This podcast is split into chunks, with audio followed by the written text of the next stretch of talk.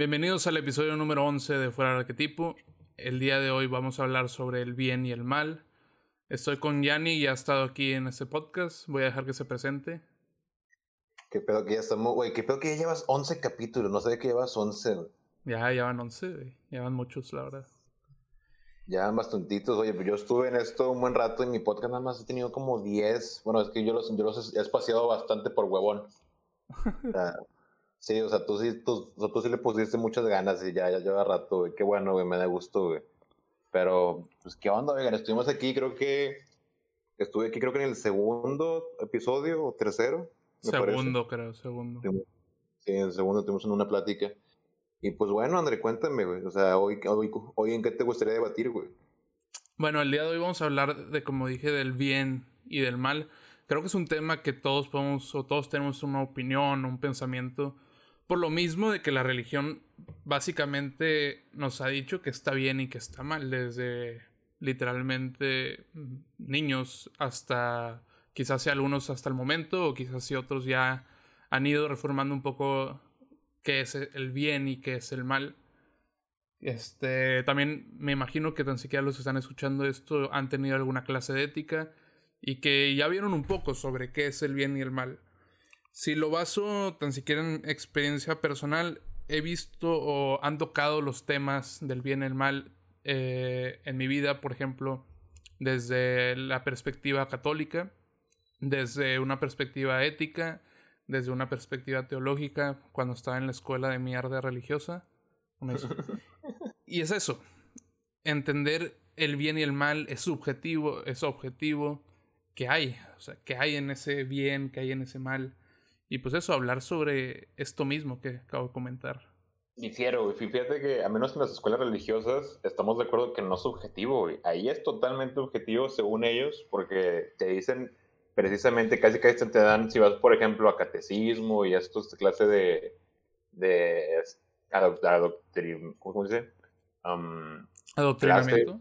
ándale, este, toda esta clase de adoctrinamiento, güey, dependiendo de la religión en la que te, a la que te has suscrito, güey pues te dan casi casi una lista de que, oye, güey, esto está bien y esto está mal. Literalmente para eso los, los, los mandamientos al final de cuentas. Sí, sí, o sea, de una perspectiva religiosa es objetivo. sí, súper. Pero pues en realidad sabemos que es totalmente subjetivo, güey. Y más si no estás suscrito a una de estas religiones, güey. Justamente lo, lo que están platicando, güey, afuera de, de, del micrófono, güey. Eh, bueno, afuera de la grabación, es que Vaya, esta dualidad de el bien y el mal, a mí en lo personal se me hace muy, muy poco eficiente, güey. Muy poco eficiente, güey. Porque no tiene demasiadas contradicciones, tiene demasiados problemas en sí. Porque ya cuando le metemos, ok, si nos salimos un poquito de religión y no tenemos este, estas reglas, estos mandamientos, estos, este, lo que sea que creas, güey, si te vas a la Biblia o te vas al Corán o whatever, Fuera de esto, nos damos cuenta que el bien y el mal existen, como conceptos gracias a estas dualidades que se presentan en, el libros religiosos. Digo, aparte de la filosofía de siempre, güey, pero sí. esta dualidad de existe un Dios todopoderoso que es bueno y que nada más quiere el bien y que solamente puede hacer el bien y es omnipresente, pero al mismo tiempo, por alguna razón, también existe un ser malvado, güey, que es el agente que propicia el mal, ¿sabes? Y, y los religiosos no se pueden explicar o nunca han podido explicar concretamente por qué si existe un Dios que es todopoderoso y, vaya, benevolente y demás, ¿por qué deja que este agente malvado exista bajo sus narices? Entonces, es muy conveniente decir, no, pues es que Siempre sale con lo mismo, estamos de acuerdo. Claro, no, siempre el... el te dicen que Dios te da la libertad, etcétera. Exacto. Para cometer el mal y para cometer el bien, pero que está en nosotros, este, pues seguir tratando de hacer el bien.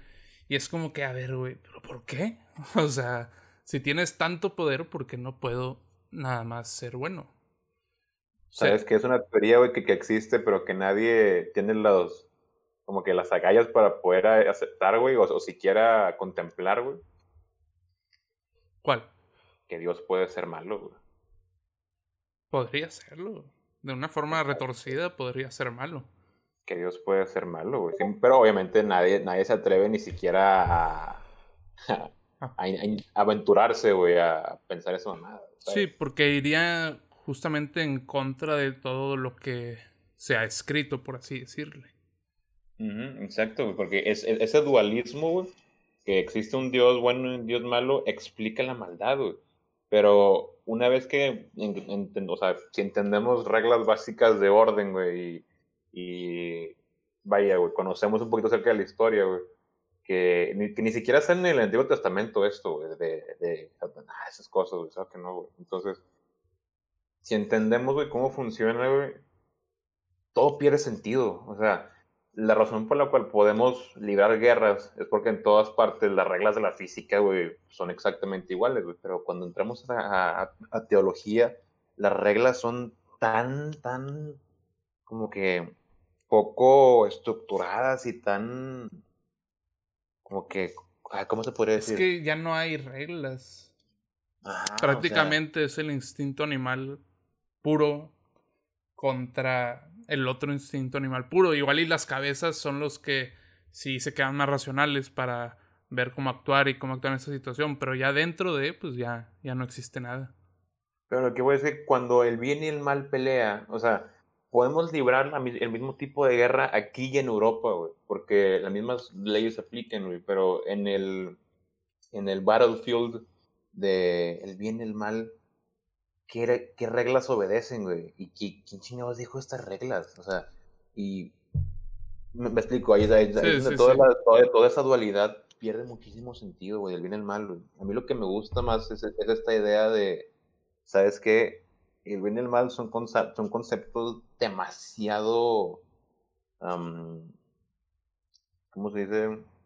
Poco estructurados, demasiado ambiguos es pues es, el, es la cuestión, que como son objetivos, está difícil poder llegar a categorizar algo de ese estilo. Exacto. Y por lo mismo es que hay mucho, pues, no hay conocimiento de lo mismo porque no se puede conocer o es muy difícil llegar a entender y adquirir un conocimiento de algo objetivo.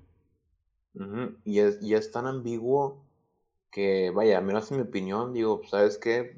Decir que a todo es que todo es este blanco o todo es negro, se me hace inútil. O sea, me gusta más. A mí, en lo personal, me gusta más pensar, güey, que todo es gris, güey. Sí, sí. Que está algo, o sea, que hay algo ahí en medio, güey, porque si no se me hace muy, muy lógico. Lo que para ti está bien, para mí puede que no, güey. Y hay gente, güey, eh, bueno, hay, hay culturas en las cuales hoy en día, güey, en el siglo XXI todavía es normal, güey, la castración, güey, a las mujeres, güey, ¿sabes? Sí. Algo que inhumano. Obviamente está mal y es totalmente inhumano. Pero pues ahí entramos en ciertas falacias, de pensamiento y falacias lógicas. Es como que, güey, ahí, ahí, ahí deja de tener sentido el bien y el mal porque entran las culturas y entran otro tipo de reglas. Y dices, ¿sabes qué? Esta dualidad en realidad es totalmente subjetiva, como dices tú.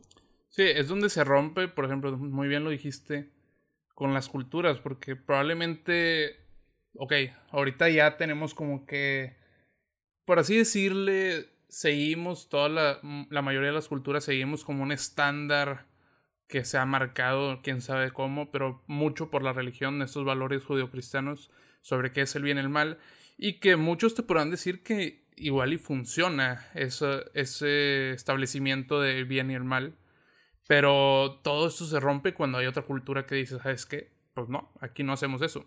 Entonces todo el exterior lo va a ver como algo malo, pero ellos lo van a ver como algo bueno. Y pues ahí se rompe todo, porque entonces, ¿qué es bueno y qué es malo? Exacto, ¿no? Además, ahí entramos en falacias de lógica. Por ejemplo, existe la, la falacia que me encanta, la falacia ad populum, que es esta falacia de solamente porque mucha gente lo cree cierto. Sí, sí. ¿sabes? Como es, como es esto que vemos nosotros aquí en, en, parte de Sudáfrica, que al día de hoy todavía hay, todavía hay niñas, güey, que son castradas, güey, por cultura, güey. Y dices, oye, es algo extremadamente, um, ¿cómo se dice? extremadamente malvado, güey, a cierto punto. Y les da les hace tanto daño a las niñas, tanto fisiológico, sea, tanto físicamente como psicológicamente, les hace un daño inmenso, casi irreparable, pero nosotras personas de otras culturas no podemos meternos en lo más mínimo, porque pues obviamente no es nuestro pueblo, no es nuestra lucha, no es nuestro territorio, y esas personas se ven como, vaya, sujetas a, a, esas reglas solamente porque es algo que lleva, o sea, que es una tradición que lleva mucho tiempo haciéndose. Sí, es el pedo con las tradiciones. Exacto, güey. Entonces, esa, esa falacia popular es un, todo vale madres, güey. O, o, aquí en México, por ejemplo, que la, la corrupción, güey, ya es día a día, casi casi, y ya no la cuestionamos porque vemos nuestro sistema, güey, tanto jurídico, güey, como este policial y demás, güey ya está tan plagado por esto que no hay, o sea, es como esta, esta idea de, de, ok, tenemos esto que tenemos que arreglar, pero es tan grande y tan, está tan arraigado en nuestra cultura el problema que solamente le puedes poner parches, ¿sabes? Sí, sí. Es que es entrar como en un hoyo negro donde ya no hay nada, no hay una alternativa, o si la hay, probablemente estás cayendo en el mismo error que querías evitar. Entonces crea esta cuestión, esta problemática, este, no sé, este mismo dilema, por así decirle, en donde ya no sabes qué hacer, cómo actuar. Y, y vuelves a lo mismo. Entonces, ¿está bien yo o están mal ellos o están bien ellos? Y es un problema, la verdad. Este. También quería mencionar, por ejemplo, cómo veía el bien y el mal Nietzsche. Estaba leyendo dos libros en específico donde lo menciona, que es el de Más, allá de bien y el mal y en la vaya y en la genealogía de la moral donde habla de la cuestión del, del, amo y el esclavo, creo que sí lo menciona, del amo y el esclavo. Sí, la, la, teoría de Hegel. Sí. Entonces, haz de cuenta que pone a los valores judeocristianos, los pone de cierta forma como eh, cómo nos enseñaron el bien y el mal, pero luego nos da este tipo de enseñanza de que quizás si estamos actuando pues en base al miedo y no porque realmente creamos que está mal, sino que es esto que ya nos enseñaron completamente hasta la raíz. Entonces lo seguimos, pero no nos atrevemos a, a cuestionar. Igual y no queremos hacer el mal porque somos cobardes, aun y cuando pensamos que puede estar bien eso que, queramos hacer. Entonces, creo que nos hace una invitación a redescubrir qué es el bien y el mal para nosotros. Eh, obviamente con la misma cuestión de derrocar la moral que se nos impuso y crear nuestra propia moral, que no es nada, o sea, realmente va en contra de la definición tal cual de la moral, pero es eso, es romper todo, todo lazo con las culturas, con todo el mundo literalmente y hacer tu propia moral y pues obviamente dentro de lo mismo pues encontrar el bien y el mal para uno mismo.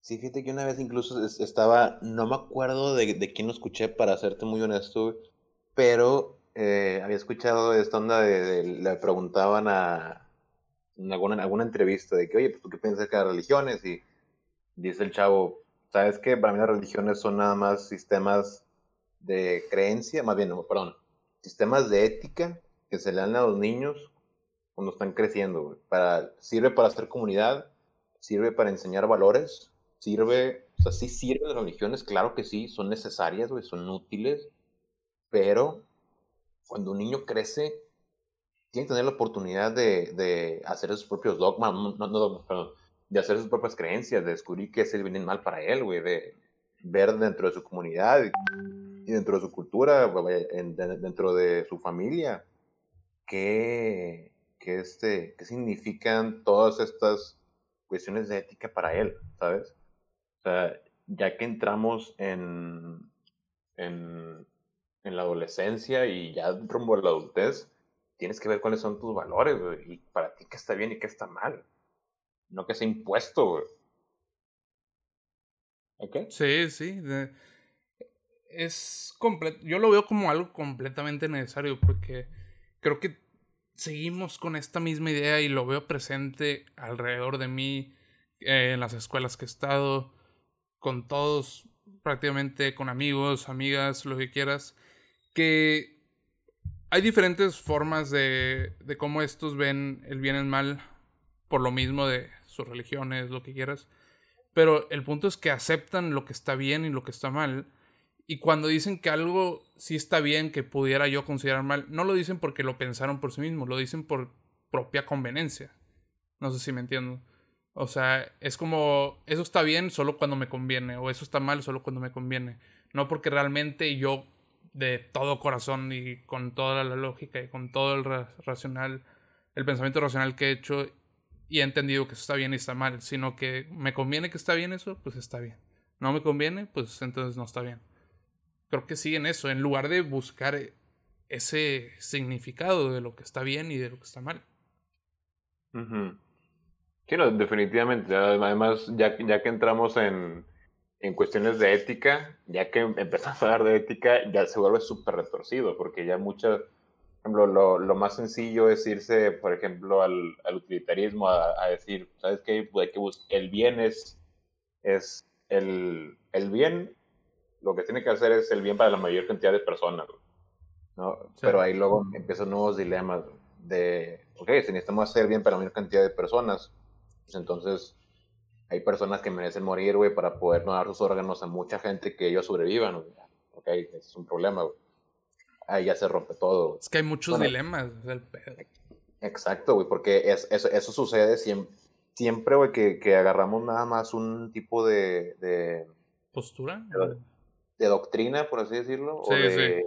Ajá, siempre, siempre, que agarramos un tipo de doctrina. De conocimiento, doctrina, por así decirlo exacto, siempre que agarramos un tipo de doctrina, nos vemos sujetos a ser partícipes en pensamiento reductivo, independientemente de qué agarremos. O sea, si agarramos filosofía, si, agarramos psicología, si agarramos economía, si agarramos lo que tú quieras, O sea, siempre nos vamos a ir a un pensamiento reductivo.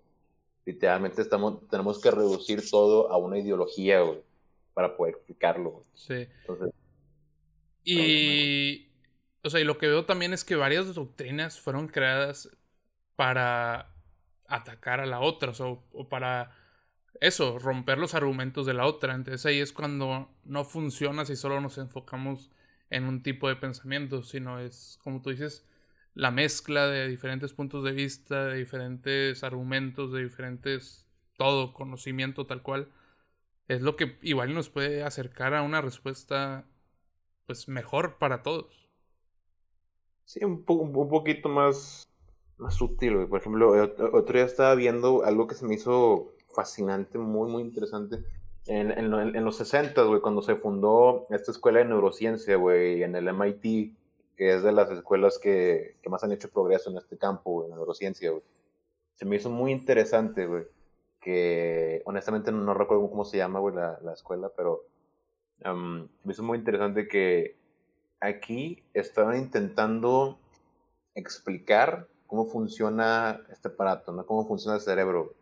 Intentar descifrarlo, intentar mapearlo bien. O sea, porque sí se ha hecho, sí, se han hecho muchas histologías a través de la historia y demás, pero intentar hacerlo con la tecnología actual y todo, ¿no?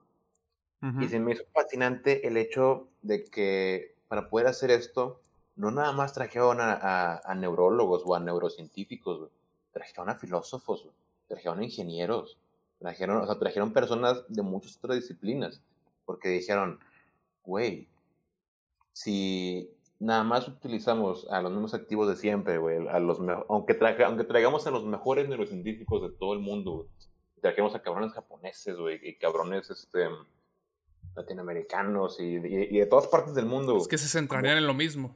Exacto, güey. Y, güey, todos, todos fuimos, todos leemos los mismos libros en el mismo campo. O sea, es como si hablamos, ¿sabes qué? Si nos juntamos entre pura raza que estudia filosofía, güey, a todos nos gusta Nietzsche. Vamos a tener la misma mierda, güey. O sea, hay otros cabrones, güey, hay personas de otros campos. Y vamos a intentar, güey, ver cómo dentro, o sea, cómo podemos hacer chingos de síntesis entre todos, güey, haciendo que, que ellas choquen, güey, para poder explicar esto de la mejor manera posible, güey. Incluso, incluso me impresionó que dijeron que trajeron ingenieros, güey, porque dije, güey, eso qué puto tiene que ver, güey. Pero, pues también esa, esa clase de pensamiento tan estructurado y tan lógico, ¿sabes? Ayuda, güey. Quieras o no ayuda. Entonces, si eres un filósofo, pues no vas a tener tanto eso, güey, ¿verdad? Pero pero chance eso, esos, este, esos ingenieros, güey, que piensan en, en términos de, optimización, güey, y, y, piensan, lo piensan todo de una manera extremadamente fría, güey, como máquina, pues te dan un, cosas distintas que, que preguntarte, ¿sabes? Sí, sí. Aquí, como que intentar buscar, güey, siempre cuáles que son las mejores preguntas que hacer, más allá de qué respuesta vamos a encontrar. Es como que, a ver, qué tan, qué tan buenas preguntas, güey, somos capaces de hacer, güey. Sí, o sea, es como en este conflicto del bien y el mal, no podemos descartar el punto de vista religioso, este, el punto de vista filosófico, ni el punto de vista psicológico, ni otros puntos de vista que puedan existir, sino es tratar de, de utilizar todos los puntos de vista para encontrar.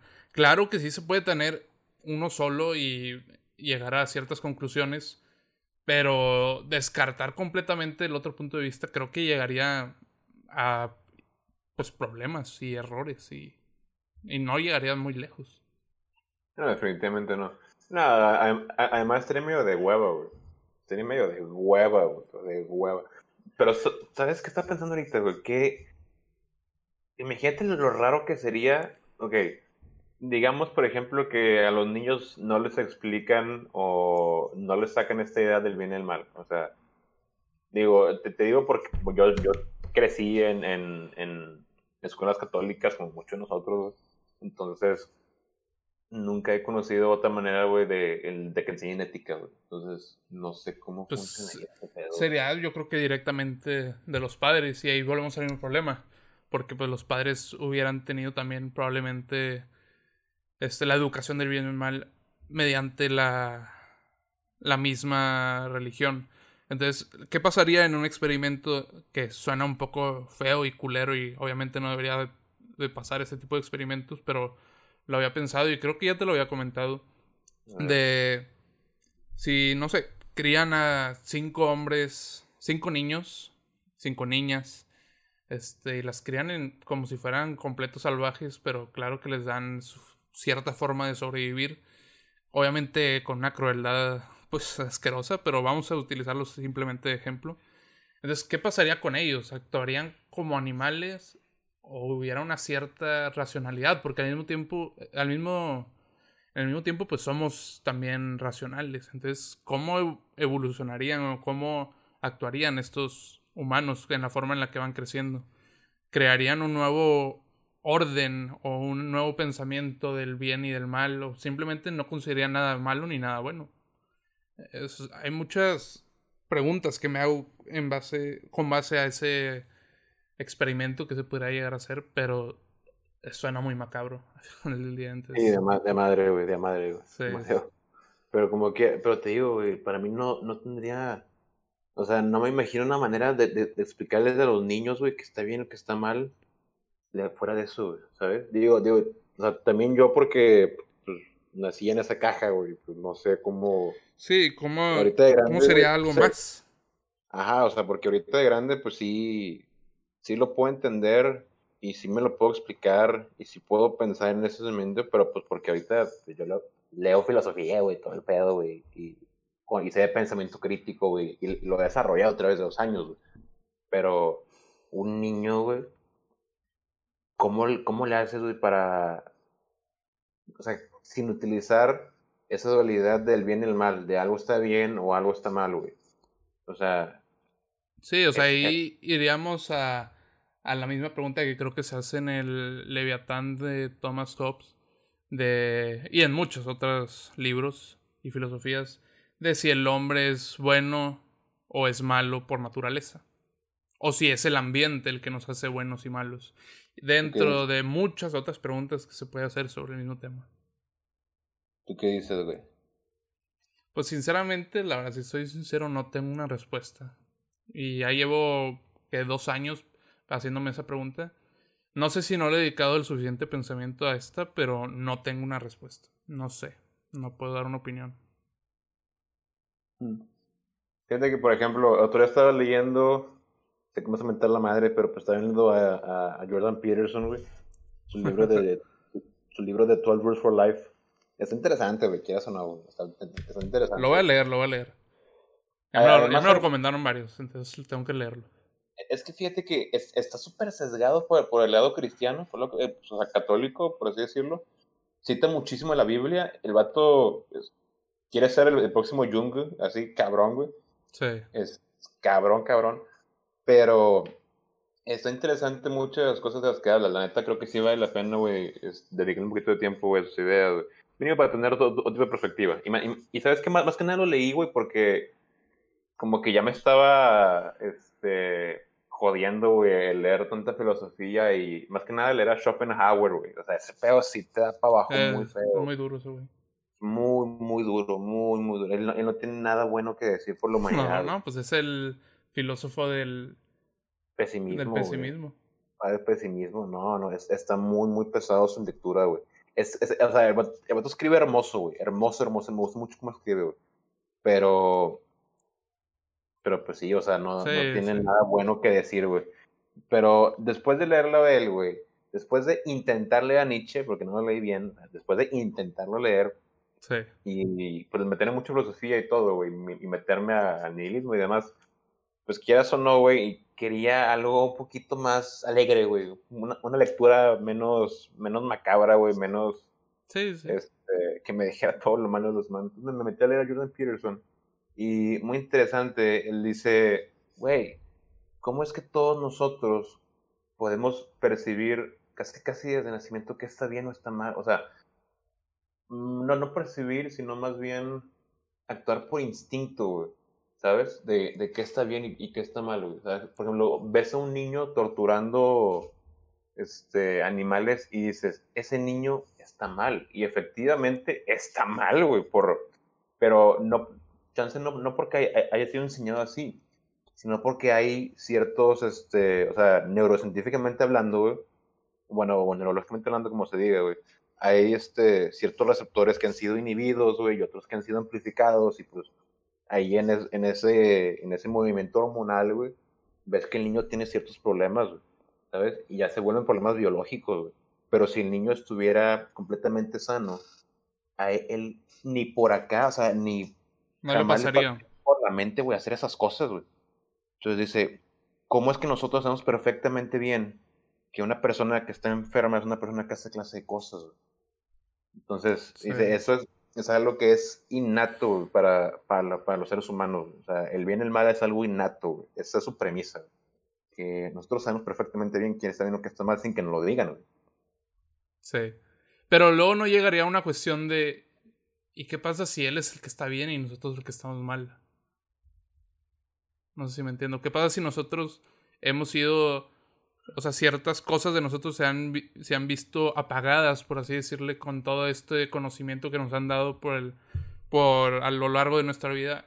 Y quizás si a él, como es un niño todavía, y nadie le ha metido nada en la cabeza sobre qué está bien y qué está mal, quizás sí él, para él eso está bien. Y no de un modo subjetivo, sino de que eso no le hace sentir nada mal.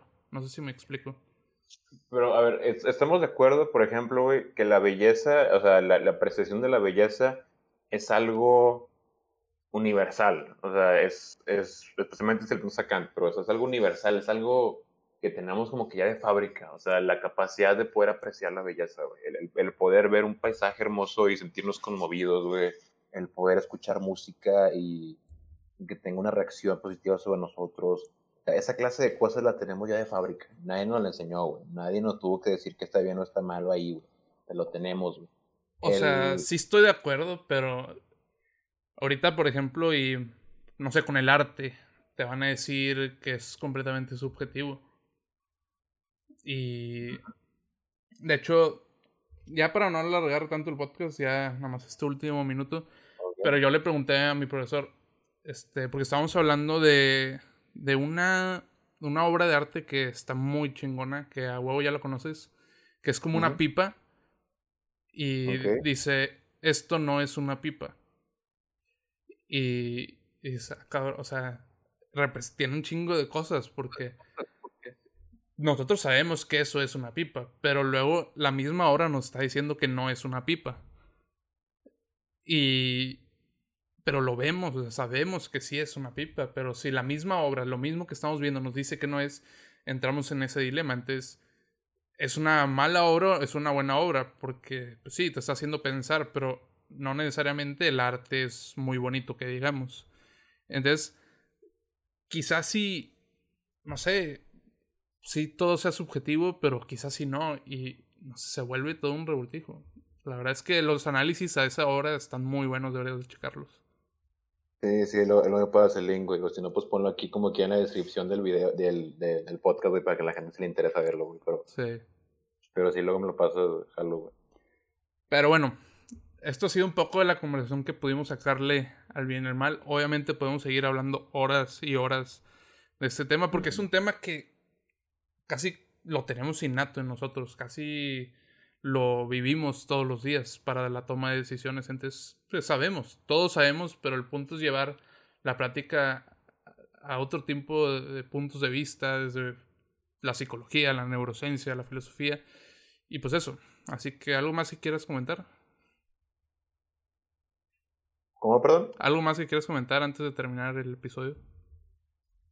Pues nada, para empezar, que cuestionen bien cuáles son sus nociones del bien y el mal, porque eso, vaya, va a ser del bien y el mal y, y qué es valioso y qué no es valioso, que es que va más o menos por, por lo mismo lado, que se lo cuestionen y que, vaya, que no lo dejen nada más al aire, que no lo dejen en manos de religiones, ni en manos de sus padres, ni en manos de nadie más. Que verdaderamente hagan ese, hagan ese ejercicio. Los, los invito a hacer ese ejercicio de conciencia de para ti qué está bien, qué está mal y por qué. Sí.